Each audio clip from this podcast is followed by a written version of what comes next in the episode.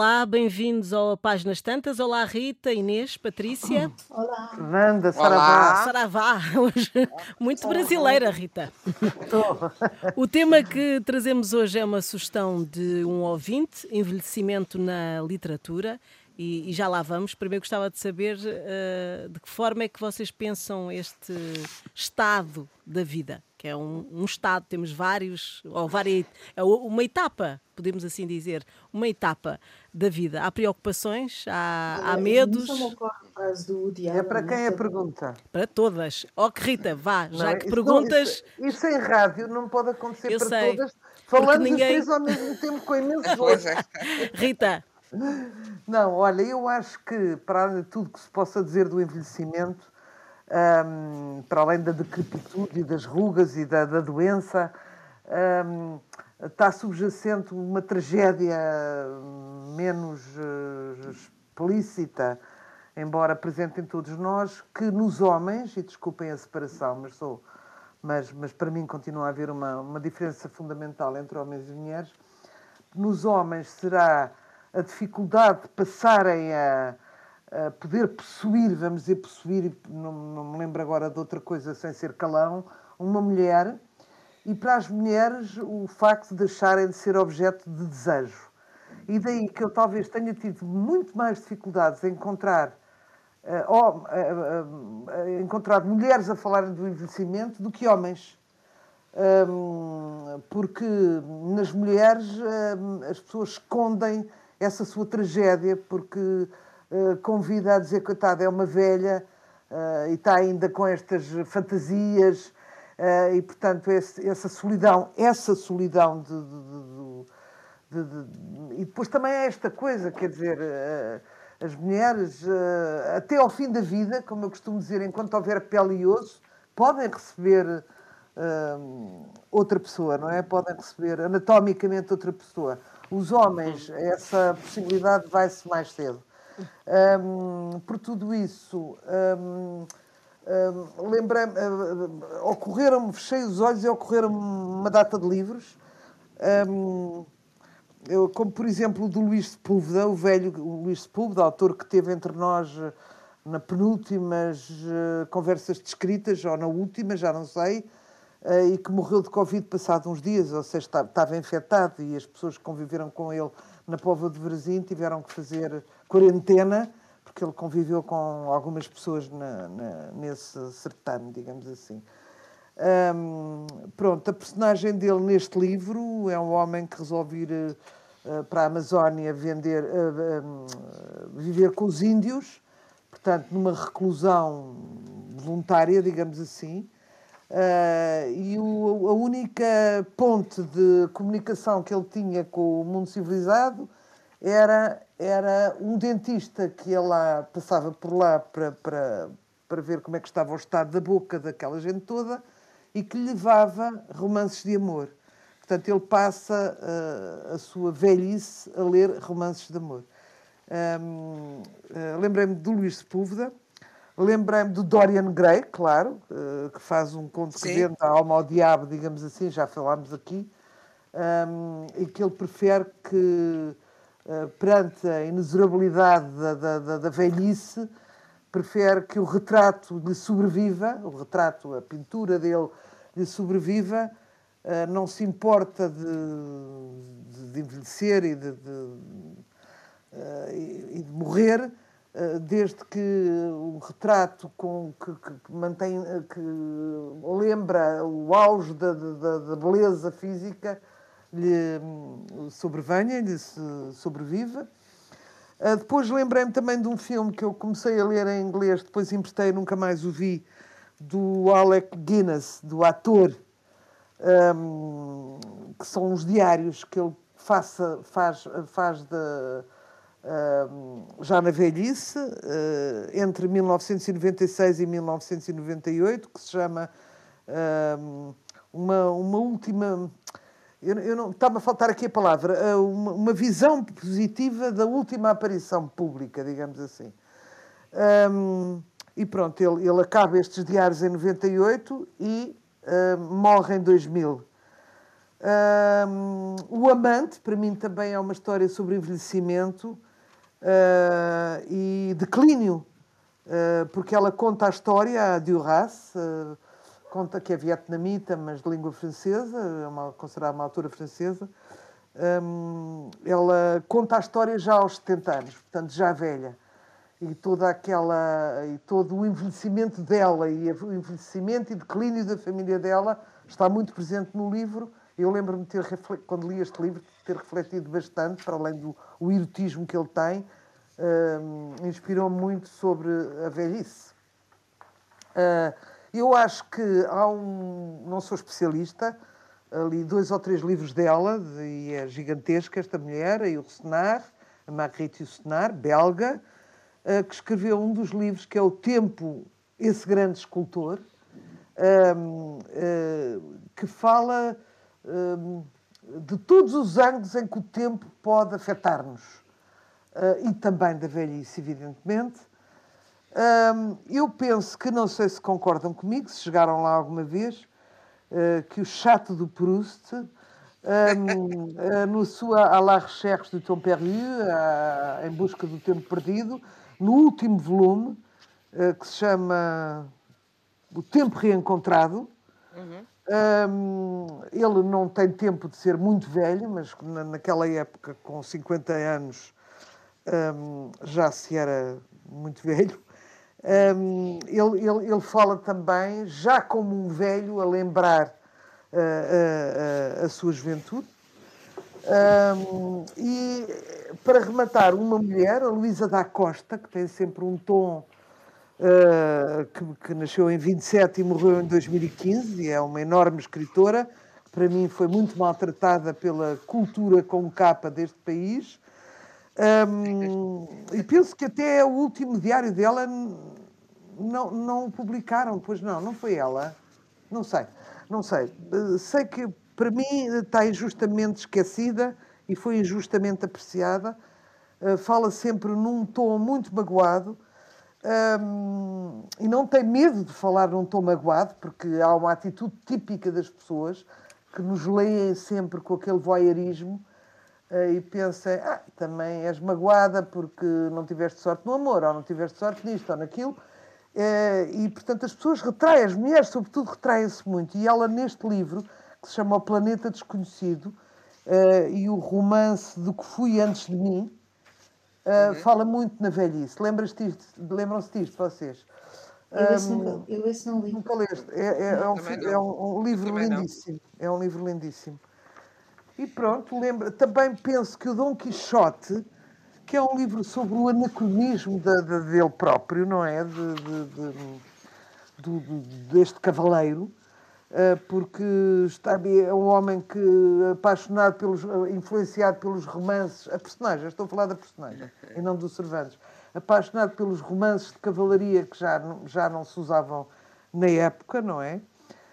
Um, um, está sempre, portanto, aquilo, essa fantasia tornava-o completamente. Uh, os portugueses têm o termo delusional, que eu nunca soube traduzir, eh, porque também não é iludido, mas uh, uh, um pouco estranho e autista em relação ao tempo que ele estava a viver.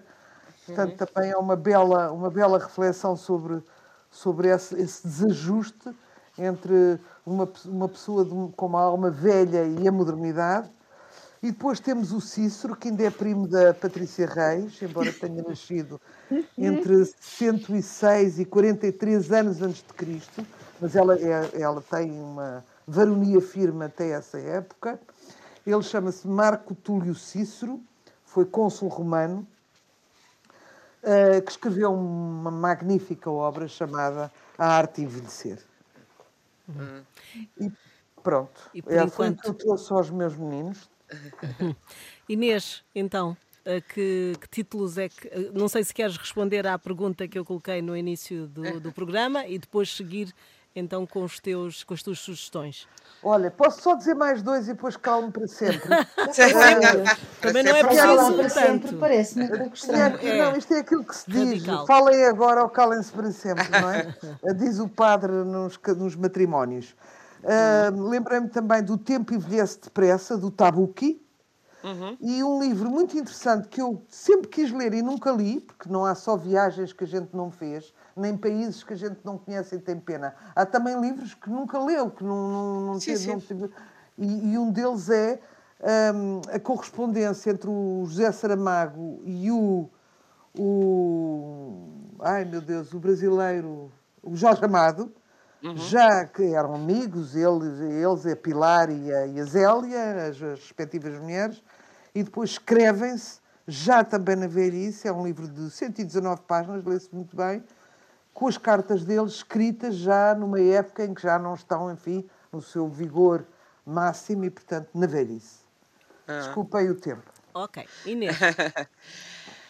Pois, o envelhecimento, eh, não há um envelhecimento, a Rita começou por, eh, por falar e bem da diferença do envelhecimento para homens e para mulheres eh, socialmente considerado e também biologicamente, biologicamente considerado, mas depois os preconceitos que impendem sobre o envelhecimento das mulheres e os preconceitos, mas esses tabus que, que, que, que existem eh, calados sobre o envelhecimento dos homens e que a, que a Rita muito bem enumerou eh, porque é verdade que a mulher, por exemplo, eh, pode continuar sexualmente ativa muito mais. É assim, é muito engraçado. Em geral, diz que a mulher, e é verdade, a mulher tem o relógio biológico porque a sua capacidade reprodutiva acaba cedo.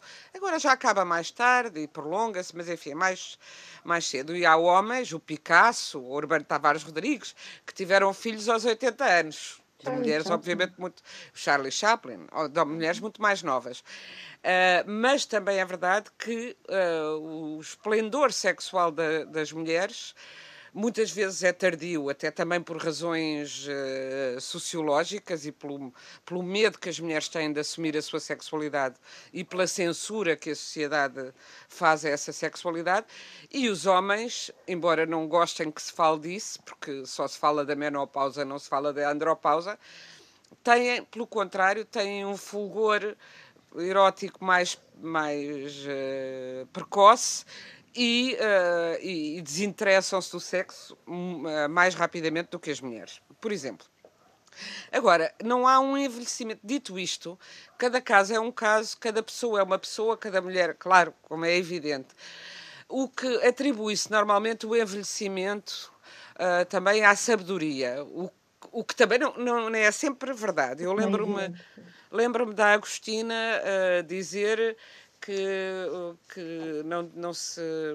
envelhecer era uma chatice, porque essa tal história de que se acumulava sabedoria não, não, não era verdade. A pessoa, uh, dizia ela, refina os defeitos, torna-se mais impaciente e com os defeitos mais à vista, e por, por essa mesma impaciência. Uh, com, e, e, com desgosto do tempo que passou e, do que, e das suas incapacidades, torna-se mais uh, primária, mais bruta, mais e portanto a, a Agostina tinha precisamente a, a visão contrária de, a essa ideia de que um, eh, o envelhecimento era a idade da sabedoria. Mas lá está, há pessoas que já nascem com a alma velha, que, há jovens que já são velhos quando nascem, ou que se deixam envelhecer porque são completamente. Uh, uh, já nascem embrulhados no sistema, já nascem feitos para para cumprir ou feitos para corresponder a expectativas ou feitos para subir na vida ou feitos para... E há uh, pessoas que nunca envelhecem, que envelhecem na pele, mas não envelhecem, que o espírito não envelhece. Uh, na literatura, é, é, como a Rita, deu excelentes exemplos, eu, eu os livros de, esses livros que ela mencionou vou, vou ler, Rita, mas da Luísa da Costa não conheço, mas realmente quando pensei neste tema, uh, que nos foi sugerido por um ouvinte, uh, de facto o que pensei foi toda a literatura trata do envelhecimento, porque a literatura trata de quê? Do sentido da vida humana e nós, desde que nascemos, estamos a envelhecer. Todo o percurso humano é um percurso para a morte e é um percurso para dar sentido a, esta, a, este tempo precário que nos é, que nos é dado, precário e, e completamente uh, oculto. Ou seja, nós nunca sabemos se estamos vivos amanhã. Nós não sabemos quanto tempo vivemos. Todos os projetos que fazemos são, desse ponto de vista, projetos delirantes, uh, mas também são esses que nos mantêm vivos, não é? Eu, quando comecei a pensar, então que livros? Claro, o chato do Proust, como disse a Rita, o Proust que fez a sua a grande obra sobre o tempo, uh, dedicou a sua vida a trabalhar o tempo e a memória em, no, nessa grande obra, que é, que é de facto uma obra magistral, que é o, Em Busca do Tempo Perdido. Mas há outros romances. Há um romance que eu agora li recentemente, de novo, porque uh, foi reeditado que é As Ondas, já também falámos aqui muitas vezes, As Ondas da Virginia Woolf, que é, no fundo é um, um poema em prosa, é um livro que é um romance, que é um poema em prosa, que acompanha a vida de seis amigos, três homens e três mulheres, da infância até à velhice e mesmo à morte, num dos casos, uh, através de monólogos cruzados de cada um deles, desses três homens, dessas três mulheres, das suas diferentes visões do mundo, diferentes perspectivas e diferentes evoluções. Eles conhecem-se crianças pequenas antes de irem para a escola, depois vão para escolas diferentes, depois vão, mantêm uma relação entre nas suas múltiplas diferenças. É um livro que também é uma uma fantástica elegia da, da amizade, mas é muito é, é sobre isso, sobre aquele do momento em que somos todos, em cada um deles é um feixe de possibilidades infinitas e cada um vai vai adotando uma definição e uma identidade, muitas vezes uh, com uma tristeza enorme por ter de ter uma identidade, porque é essa uma das, uma das, um dos limites da idade adulta, é nós termos que uh, ser alguém de definido. Uh, uma criança não precisa de ser não é um não, não é definido pelo que faz não é definido pela sua relação não é definida pela sua relação social económica etc como como os adultos.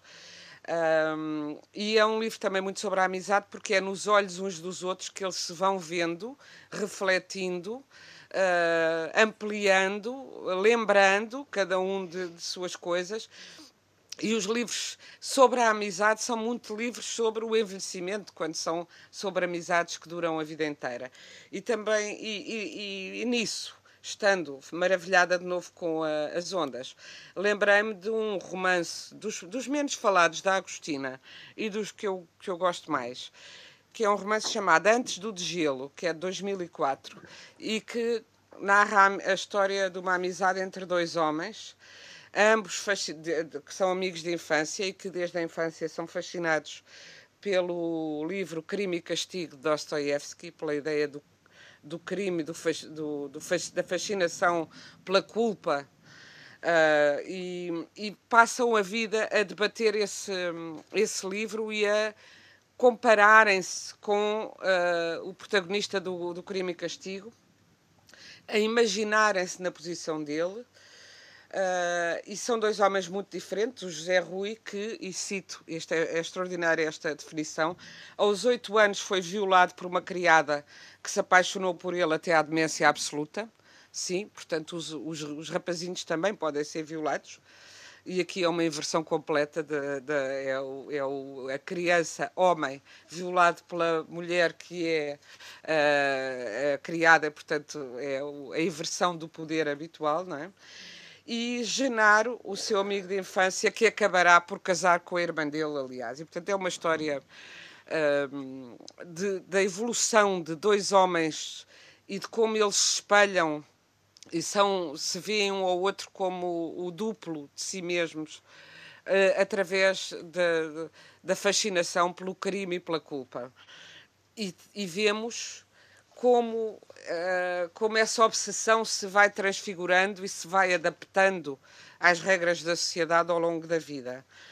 E depois há um livro que é sobre a velhice mesmo e o envelhecimento, e que é um dos romances, eh, é o, talvez o, o, o romance da literatura portuguesa contemporânea, um dos mais belos e que mais uh, cruamente trata esse tema, da velhice especificamente e da degradação do corpo, é o Em Nome da Terra, o próprio título diz, portanto é o Regresso à Terra, o Em Nome da Terra de Virgílio Ferreira, que é contado é da primeira pessoa. Sim, por um sim, homem sim, que já está, ele está num lar depois da mulher ter morrido e vai lembrando a sua vida com a mulher. O grande tema do Virgílio Ferreira é o grande amor perdido e que, que apoia, que, que nos... É um que tem aquela frase, não é? Sabes, João, nunca te gramei. Exatamente. Ele recordar que a mulher disse isso, sim. Pois.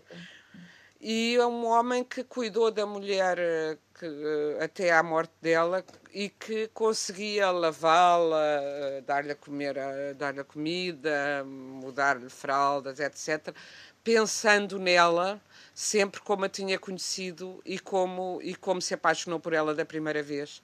E, portanto, uh, dizendo-nos que enquanto a memória, a memória é que não morre e é que não envelhece. O que não envelhece, o que mantém o amor vivo e o que mantém, no fundo, a esperança, o que nos mantém vivos é essa capacidade de passarmos o filme da memória continuamente uh, à nossa frente. E mesmo, e mesmo Inês, deixa-me só interromper, mesmo em Não, já acabei, já acabei. Para já, já mesmo acabei. em situações de Alzheimer, uh, as pessoas continuam não com a mesma memória, mas com uma memória mais remota e às vezes têm, uh, têm os seus romances ainda mais frescos. Uh, e tem outras vida, coisas. É? Tem é, outras coisas. É Há um livro do Oliver Sacks que se chama Musicofilia, em que ele, como neurologista, estudou uma série de pessoas com Alzheimer e, por exemplo, as pessoas recordam-se de músicas, recordam de músicas ah. da infância e, ao recordarem a música, recordam, recordam episódios inteiros. Às vezes já nem sabem quem são, mas depois recordam. Esse, esse livro é extraordinário, é um livro que se lê quase como se fosse um romance. E, e, pronto, e, e, foi o grande trabalho da vida dele, foi estudar como é que a memória, como é que se recuperava a memória, como é que se mantinha a memória é, é fascinante isso. Uhum. Patrícia, então uh, segue. Então, eu, há um livro sobre o qual não posso deixar de falar, porque é um livro que eu gosto muito e, além disso, gosto muito dele, um, que é A Máquina de Fazer Espanhóis, do Walter Ugumem. É, porventura, o terceiro ou quarto romance dele, e é a história de um senhor que é confrontado com a morte da mulher com quem esteve casado 50 anos e é institucionalizado num lar, não é? um, e acha que já viveu tudo e de repente a, a vida troca-lhe as voltas e ainda tem alguns episódios inéditos para viver. É também uma história sobre a amizade, claro, mas é uma história sobre o que fazer depois de 50 anos uh, de vida ao lado de alguém, quando, essa, quando tu perdes essa pessoa que é a tua testemunha, que é o teu historiador, de alguma forma. Isso fez-me lembrar o livro da John Didion, que é um livro de não ficção que se lê assim, um ápice, chama-se O Ano do Pensamento Mágico, foi finalista para o Pulitzer e acabou por ganhar uh, o, o National Book Award. É um livro inacreditável, porque é um livro sobre a dor, é um livro sobre o que é que, o que, é, que é a memória, o que é que é o sofrimento, o que é que acontece uh, depois do marido uh, lhe morrer, não ao fim de 50 anos, como no caso do livro do Walter, mas ao fim de 40. Aliás, o livro começa, a vida muda rapidamente, a vida muda no instante, sentas-te para jantar e a vida como a conheces termina. A questão da autocomiseração. O marido dela morre à mesa e ela escreve este livro durante o ano um, eh, a seguir à morte dele, chama-se O Ano do Pensamento Mágico este, esta edição é da Cultura e tem uma tradução do escritor Hugo Gonçalves. É um livro inacreditavelmente belo ao mesmo tempo, onde ela não aborda, aborda a velhice, obviamente, porque aborda muito a memória, mas a seguir ela escreve um livro que se chama Noites Azuis, uh, e aí sim ela fala da, do envelhecimento. Ela fica sozinha, ela perde o marido e a filha, a única filha adotada no mesmo ano Uh, John Didion é, para quem não saiba, uma escritora norte-americana, tem várias, vários romances escritos e obras de não-ficção e peças de teatro e filmes, trabalhou em vários jornais, um, trabalhou mesmo em muitos jornais, viveu uma vida inteira com o John Dune, uh, que era também ficcionista e, e, e uh, e de repente ela fica completamente sozinha e tem 70 e, e poucos anos. E nas Noites Azuis, neste segundo livro que que no fundo é uma continuação do ano do pensamento mágico, ela escreve: Tenho medo de cair na rua. Imagino mensageiros de bicicleta a derrubar-me. A aproximação de uma criança numa motorizada faz-me congelar a meio do cruzamento, fazer-me de morta. Já não vou tomar o pequeno almoço ao Free Guys na Madison Avenue. E se caísse? A caminho de lá. Sinto-me insegura, sem equilíbrio, como se os meus nervos estivessem a falhar, o que pode ou não ser uma descrição exata do que os meus nervos estão mesmo a fazer. Ouço um novo tom quando as pessoas perguntam como estou, um tom que nunca ouvi e sinto cada vez mais perturbador, humilhante até. Estas pessoas parecem perguntá-lo com impaciência, meio preocupadas, mas quesilentas, como se já não estivessem interessadas na resposta, como que conscientes de que a resposta será uma lamúria. Decido falar, se me perguntarem como estou, apenas de modo positivo. Enquadra a resposta jovial. O que acredito ser a resposta jovial, quando a enquadro, surge, ao ouvi-la, mais como uma lamúria. Não te lamuri, escreve num cartão. Não te queixes. Trabalha mais, passa mais tempo sozinha. Isto é um, um processo de vida e de tentativa de recuperar alguma vida profissional e pessoal num momento em que de repente tudo à volta dela a trata de uma forma infantilizada e por causa do envelhecimento tão somente. Uh, eu gosto muito da escrita dela e acho que uh, não é uma autora muito conhecida em Portugal, de facto, uh, portanto ficam as duas sugestões, o Ano do Pensamento Mágico e As Noites Azuis da John Didion. Eu obviamente recordei-me de alguns dos romances que, que a Inês e a Rita já, já falaram, nomeadamente o Chato do Proust, mas eu não li esse último volume, chateou-me demasiado para lá chegar, Rita, devo dizer. Um, eu também li bocados de todos, pois, claro. eu li tudo. Claro, óbvio. Inteiros, meu Deus. Claro. Agora, acho que a Inês tem razão. Nós estamos sempre a falar de envelhecimento porque estamos sempre a falar de sentido da vida, estamos sempre a falar de memória, estamos sempre a perguntar o que é que andamos cá a fazer. Um, eu, curiosamente, quando disse ao meu filho mais novo que o tema deste programa era o envelhecimento, ele disse-me: Olha que engraçado, tu só escreves sobre velhos. Realmente há uma boa dose de velhos nos meus, nos meus livros. É, é, é um facto. Há uma boa dose de velhos nos meus livros e de como, como chegar ao fim da vida com dignidade. Isso é uma das coisas que tu estavas a perguntar no início, uh, Fernanda, como é que como é que nós encaramos o envelhecimento? E eu encaro exatamente como o Woody Allen, é que não nos traz nada de, não nos traz nem mais sabedoria nem mais generosidade e portanto devemos evitá-lo o mais possível, é como a morte, é uma chatice. Não vale a pena glorificar a morte é uma chatice, não vale a pena dizerem que vai ser bom, não vai ser bom. Um, quanto mais não seja porque é o desconhecido e não sabemos ao que vamos e como não sabemos ao que vamos não pode ser bom, não é? Um, digo eu, digo eu Uh, há, outros, há outros autores que falam, talvez não tanto do envelhecimento, mas que têm personagens uh, velhas que parecem, de pessoas mais velhas, vamos dizer assim, que parecem profundamente sábias, mas ao mesmo tempo profundamente. Hum, ávidas de mais vida. Estou-me a lembrar alguns dos livros do Zé Eduardo Agualuz e alguns dos livros do Miyakoto.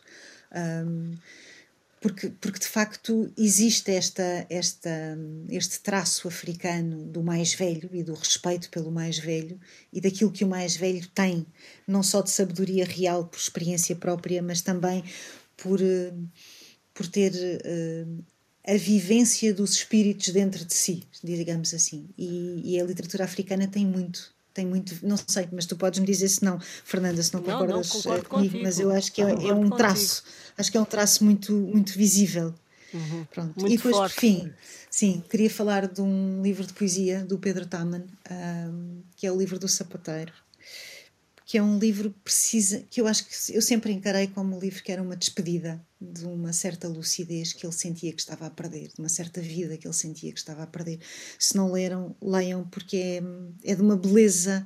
Sim, é triste. Sim, não, não podemos dizer que não seja triste. É triste. Se calhar, se calhar toda a poesia é triste. Acho que mesmo que toda a poesia é triste, acho que isso nem sequer é uma pergunta. Acho que toda a poesia é triste. É um livro incrível, é um livro de uma beleza imensa. Uh, e acho que um, não nos faz mal nenhum pensarmos de vez em quando que, de facto, como diz a Inês, uh, todos os nossos planos são loucos, todos os nossos dias futuros são prováveis e improváveis em simultâneo, porque vamos morrer e não sabemos quando. Uh, e se calhar vale a pena uh, ler os outros e perceber, afinal, onde é que queremos efetivamente desperdiçar as nossas energias. Uhum. Acho que é esta inevitabilidade do envelhecimento devia-nos trazer essa sabedoria, pelo menos. Uhum. Rita, queres acrescentar? Quero, quero. Quero acrescentar, uh, estava aqui, para já queria citar o David Bowie, hum. está arredado na literatura e perto da música, mas uh, que tem uma frase, tem uma, umas palavras com que eu me identifico. Envelhecer é um processo extraordinário que você se torna, torna a pessoa que você sempre deveria ter sido. E é, é, é, é mais ou menos o ponto em que eu estou, 66 anos. Mas vamos dizer que toda essa temática da perda da sexualidade ou do desejo ou de tudo isso é uma brincadeira ao pé de, das limitações físicas uhum. uh, que traz. Portanto, eu é assim, estás a reagir bem ao teu envelhecimento e eu dir-te-ei, estou ótima, mas ainda não tenho limitações físicas. Pois. Aí outro galo cantará, não é? E aí é que, aí é, que é o real McCoy, é, é, é aí é que a gente vai se revelar o que, para que é que lhe serviu tanto, tanto livro, tanto filme, tanta área musical, uh, para ver se, se, se alguma coisa uh, nos apetrechou de, de, defesas para aquilo que, que é o período mais castigado da nossa vida que é a velhice, não é? É estar vulnerável, é não é, Rita? Exatamente, exatamente. É, é a vulnerabilidade e o desamparo, sobretudo. O desamparo dos velhos. Uh, em relação a uma coisa que a Patrícia disse e que eu fiquei a pensar enquanto ela falou, uh, foi na história da dignidade. Eu acho que fala-se muito em dignidade, mas no aspecto de vamos manter a dignidade em função dos outros. Eu sei que ela não estava a falar disto. Não, não, não. Mas quando se diz ela manteve-se digna até ao fim, ou seja, asseada, uh, arranjada, uh, uh, com, sem, sem fazer figuras de gaga, não sei o quê. Isso é um aspecto que nem sempre acontece, porque, porque perde-se o dinheiro, perde-se a pachorra, como Inês também falou da, da, da impaciência da velhice, perde-se o gosto por disfarçar socialmente e muitos velhos acabam uh, inconciliados com o mundo e com quem o rodeia, muitas vezes até com os filhos. Mas isso não é realmente uma perda de dignidade, porque a, a, a, velhice é de facto um pacto com a solidão, como, dizia, como dizia, penso que o Garcia Marques, é um pacto honroso com a solidão. É, é a maneira como nós resistimos à tragédia, à nossa tragédia íntima, um, sem ir abaixo e sem pegarmos numa pistola e, e rebentarmos com os miolos. Essa é que é a grande aprendizagem e a grande prova dos nove, não é? Uhum. Sim. E há muita gente que perde a dignidade aos olhos dos outros, mas não a perde para de si mesma. Porque foi inteira, porque foi consistente e coerente com aquilo que pensa, que, que, que deve ter-se visto livre ou que manteve, apesar de uh, a vozearia do mundo, não é? Agora, de facto, eu penso muitas vezes nisto. Quando uma pessoa, e também já foi dito aqui, quando uma pessoa mais precisa de amparo uh, e mais precisa de companhia, é, é normalmente quando não, e mais precisa de dinheiro e de, de uma assistência essa assim digna, é quando menos a tem. É muito difícil. Portanto, também há aquelas pessoas que, tão precavidas, deixam de viver só para terem uma velhice folgada. Mas perderam aquilo que realmente importa, que é a vida. E uma vida pressupõe um risco absoluto claro. de nos desafiarmos, claro. e isso muitas vezes tem um custo em euros, tem um custo na, na saúde Mas, e tem sim. um custo na beleza, inclusivamente, hum. não é? Hum, portanto, é, é de facto, eu tenho uma grande curiosidade, porque não sei, porque por muitos livros e bibliotecas que eu leia, nada vai antecipar a, a, a experiência pessoal. É. Com, com, que espírito eu vou viver, ver, ver a velhice, que já estou, aliás, já sou uh, terceira idade oficial, não é? Uh, e tenho um, é interessante, a vida é interessante até ao fim. Eu acho que a vida é interessante até ao fim. Uh, pode, pode ser difícil, pode ser trágica, pode ser o que quiser, mas é sempre interessante, porque há sempre a incógnita uh, do que nos acontece e também de como reagimos às coisas. Eu estou muito atenta e muito, quase impaciente de saber como é que eu vou viver isto, hum, sem chatear os outros, um, sobrecarregando o mínimo os outros, evidentemente que temos sempre que carregar quando chegamos a um hospital ou quando os filhos nos vêm amparar, mas o mínimo e com a maior força um, esperança também, esperança também de que, de, de que mesmo no, mais, no cenário mais negro e já com muita idade pode haver coisas. Eu tenho uma amiga de 75 anos que, que conheceu agora verdadeiramente o amor. Uhum. Finalmente sim, sim. é feliz. Portanto, às vezes há coisas que nos espantam, não é? Claro. Ela foi espantada por esta realidade, mas agora uh, teve uma vida atormentada e com casamentos falhados e não sei o quê. E é agora, quando mais precisa, que teve aquilo que sempre sonhou: companhia, alguém que lhe faça um chá, uma amizade verdadeira, um grande companheiro. Uhum. Uhum. Uh, Inês, e para terminarmos ainda sobre este tema, achas que nós vivemos um tempo mais complicado ou mais difícil para, para ser velho? Bem, nós vivemos um tempo mais complicado porque temos a grande alegria de poder ser velhos, porque a velhice é uma coisa muito recente. Exato, As pessoas sim, morriam também. muito novas. Por isso, quando se diz, ah, é, é, tal como a Rita estava a dizer, e muito bem, que a dignidade esses conceitos, é, ela, ela teve uma grande dignidade, a dignidade normalmente é, é, é, é, vista de fora. O que interessa é aquilo que a pessoa sente e ela é que tem de sentir a sua dignidade, não é o que os outros veem. Eu acho que nós não sabemos, a nossa civilização não sabe lidar com esse fenómeno novo da, da velhice. Da e longevidade, a prova, não é? Da, da longevidade. longevidade. Da longevidade, que é uma, uma grande coisa, porque se nós formos ver todos os livros, os grandes livros do século XIX, já estamos aqui, já dissemos isso muitas vezes, sei lá, na Ana Karenina, as velhas tinham 40 anos, ou 60 anos, estavam mesmo, se estivessem vivas, uh, com os pés para a cova. Claro. Uh, e há muito, um, uh, há muito, uh, é muito, é muito novo esta ideia de vivermos e vivermos com saúde, podermos viver com saúde até aos 80, até aos 90, é, é nova.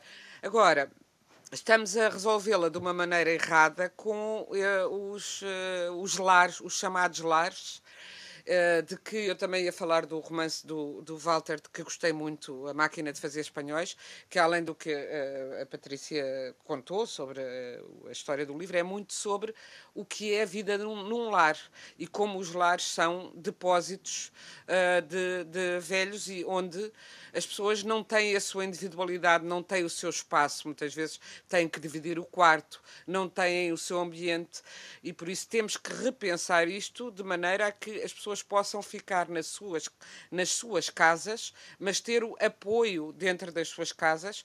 E isso é que me parece que é prezar a dignidade ou a individualidade, não é uh, pôr as pessoas eh, no, em camaratas uh, e, uh, em que têm que comer à mesma hora uh, fazer tudo às, às, mesmas horas e andarem como num colégio, torná-los em meninos de colégio e de colégio interno outra vez. Esse, esse modelo tem de ser uh, reestruturado completamente uh, nessa questão da, da dignidade. Por outro lado, a, citação do, do, David Bowie é de facto muito inteligente, como ele era, e ele infelizmente não pôde chegar a, a muito velho, morreu de cancro relativamente cedo, com uma obra lindíssima sobre a morte, Lázaros, uh, mas, mas nesse sentido morreu feliz porque se encontrou a ele mesmo. O que eu acho que, é, que, que a literatura trata disso, e a, a, poesia, a Patrícia fez bem lembrar que a poesia também e a filosofia também, no fundo, toda a reflexão escrita trata do, do problema do envelhecimento ou de como lidar com o tempo. Um, é é muito difícil a pessoa uh, descobrir quem é. Quer dizer, no fundo, toda a nossa vida é descobrirmos quem consiste em descobrirmos quem somos e o que podemos fazer de melhor com aquilo que somos E muitas vezes toda a sociedade, toda a nossa educação, ou o nosso meio, ou, nos empurra para fazermos aquilo que é considerado bom, a profissão que os pais querem, seguir eh, o sucesso financeiro, seguir modelos, padrões dos outros, sem nos inquirirmos o que é que nós o que é quem somos nós, o que é que nós queremos, uh, o, que é que, o que é que nos faz felizes, uh, o que é que nos interessa conhecer, uh, porque tudo isto é muito transitório. E eu acho que aí a literatura, estes livros de que falámos e muitos outros, sei lá, olha, Clarice Lispector, toda a obra dela reflete sobre isso, é uma reflexão sobre o que é que, o que, é que queremos fazer a cada momento, quem somos e, quem somos uh, com os outros e muitas vezes ou contra os outros. Uh, e Ursenar, que aliás tem um ensaio uh, lindíssimo sobre o tempo, o tempo, esse grande escultor. Uh, mas poderíamos falar de diários e os diários, quer de escritores, uh, quer outros, são, são também muito. São, são ocasiões de pensarmos e de, e de nos, eh, de nos uh, inquirirmos a nós mesmos o que é que andamos a fazer neste mundo. Eu estava a lembrar-me dos diários da. Hum, não são bem diários, são memórias, livros de memórias da Simone de Beauvoir uma mulher, eh, uma figura central da, da, escrita e, sobretudo, da filosofia do século XX, uma mulher que emancipou as mulheres e que tem, um, um em particular, um, um, volume de memórias chamado A Força da Idade, que é uma reflexão sobre isso, sobre as fraquezas que se tornam forças, sobre a distância com que se vê uh, com que se vê a nossa juventude, mas também o, a tentativa de não perder o entusiasmo, porque uma das coisas que se diz muito é que na idade se perde o entusiasmo e uma certa candura, uma certa capacidade de maravilhamento. E por isso, uh, provavelmente, e um bocado como a Rita estava a dizer, o que é envelhecer bem será conseguirmos manter essa, essa juventude intocada, manter essa pérola da juventude intocada no nosso coração, não deixar que ela seja perdida, que ela, que ela seja corroída pelo cinismo, pelas desilusões, pela, pela, pela, chama, e não pela, só, não é? E pela experiência de vida. Que é a infantilização dos outros face aos, aos mais velhos. Não é? Sim, sim. A infantilização é um problema grave.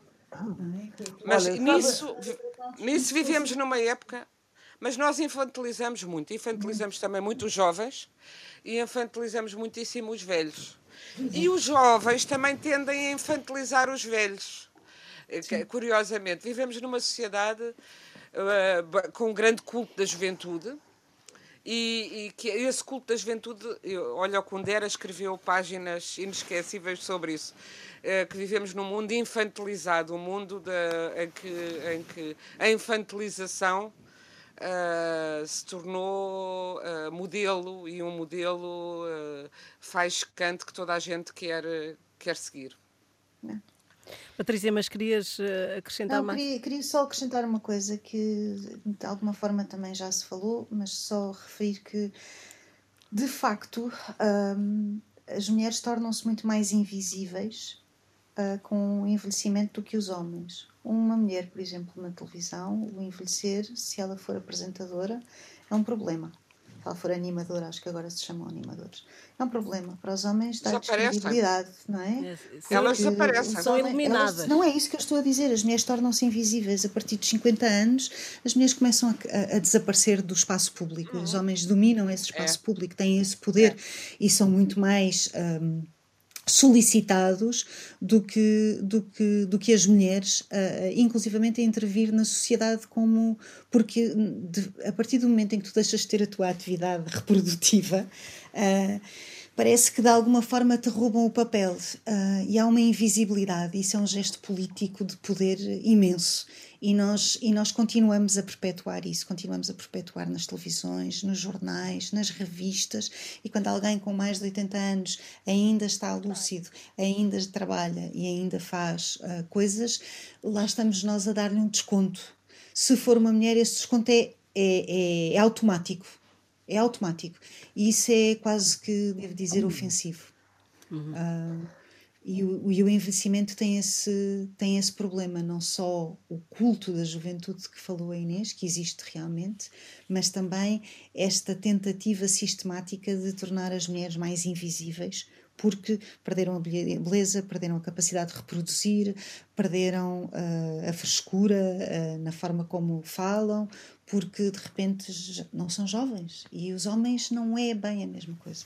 Não, não é bem a mesma Bom, coisa. Estamos no final do, do programa. Uh, esta emissão uh, teve o apoio técnico de Jorge Almeida, foi conduzido por Fernanda Almeida. Podem sempre encontrar-nos em podcast em antena1.rtp.pt e no Facebook.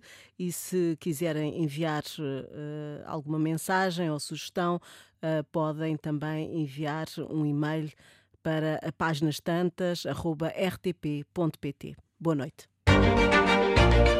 Thank you.